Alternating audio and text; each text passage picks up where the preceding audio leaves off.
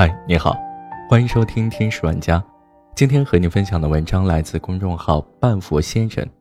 百度一下，你就知乎。这两天互联网最大的事，无疑是快手领投了知乎的四点五亿美金 F 轮融资，百度跟投。百度是最大的赢家。这一轮投资后，百度搜索即将崛起。不管长期如何，短期来看，百度即将在搜索领域扳回一大城。即使是在头条也在做搜索的当下，这也是百度投资知乎的核心原因。为什么这么说呢？我们常说百度衰弱了，说了这么多年，到底在说什么？有人说是错过了移动互联网年代，有人说是股价难看，有人说是广告天花板，有人说是医疗广告作恶。有人说是高管变动，要我说都不够核心。核心是作为互联网信息入口的搜索引擎，百度主营业务搜索的流量不行了。那么什么原因会导致一个搜索引擎的流量会不行了？核心答案只有一个，那就是用户没法在搜索引擎中搜索到有价值的东西了。所以当百度投资知乎后，未来将会在搜索中大量给到知乎的内容权重。用户将在百度中直接可以搜索到知乎的专业内容，就像搜狗可以搜索公众号内容一样。这将是百度搜索引擎逆风战的关键武器。知乎是第二赢家，他们将再一次获得最顶级的搜索流量支持。知乎不缺专业，缺流量，百度就是流量。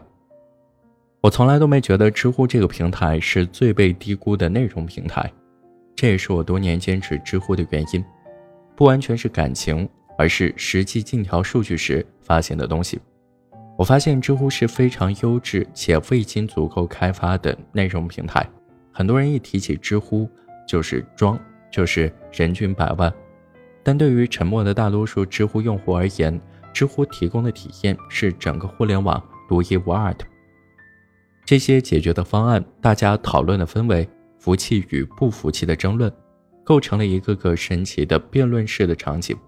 不管你是吃瓜还是支持或反对一方，都可以直接下场开搞。这种解决问题和讨论问题的模式是非常聚焦和高效的，并且知乎始终有着尊敬专业和理性讨论的氛围。八年来，这种模式下诞生的优质内容也是独一无二的。知乎的内容质量、讨论质量是中文互联网领域最好的，没有之一。比这些更重要的是，知乎的流量是真实的，这是最难得的。在这个刷量已经成为理所应当的现在，知乎的流量是真实的，并且这一切的流量都还是主动的，不同于不同于字节跳动依靠算法推送到你面前的东西，在知乎。你看到的一切都是你主动搜索的，知道这背后的差距有多大吗？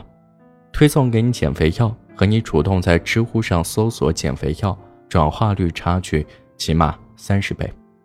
被动和主动的流量价值不在一个档次上，这也是小红书高估值的核心所在。但论及转化率，知乎还是远远高于小红书的。快手是第三大赢家。为什么快手也进来了？快手和字节跳动竞价了好几轮，最后赢了。知乎的内容珍贵性和流量真实性是业内公认的。字节跳动的悟空问答这么多年挖了这么多大 V，也复制不了知乎的成功。字节跳动不缺钱，自然想买，但是快手更需要知乎，因为能补足自己的图文领域的缺失，所以下了死命令拿下。最终价格远远超出字节跳动的预期，只能放弃。我其实觉得字节跳动还是不够果断，应该拼死拿下知乎的。拿下之后，字节跳动才有机会对抗公众号和百度。其实除了上面的各种原因以及价值，还有一个最最现实的事情是，知乎这样的珍贵的、真实的、主动的流量不会再有了。不是说没有公司能再做起来。而是当下互联网的发展不会再给第二个公司八年，甚至三年都没有。没有时间了，不也就要死？没有时间窗口了，时代没有给下一个公司机会，即使是字节跳动其悟空问答也没有真的做起来，这才是知乎被抢来抢去的真实原因。这是最后的机会，现在看来，百度搭上了末班车，快手获得了制衡字节跳动的武器，腾讯进一步强化了自己的地位，他们加在一起就是反字节跳动联盟。下一个三年的战斗会很有趣。感谢你的收听，我们下期再见。只因为太高摔得我血流不止，带着伤口回到当初背叛的城市，唯一收容我的却是自己的影子。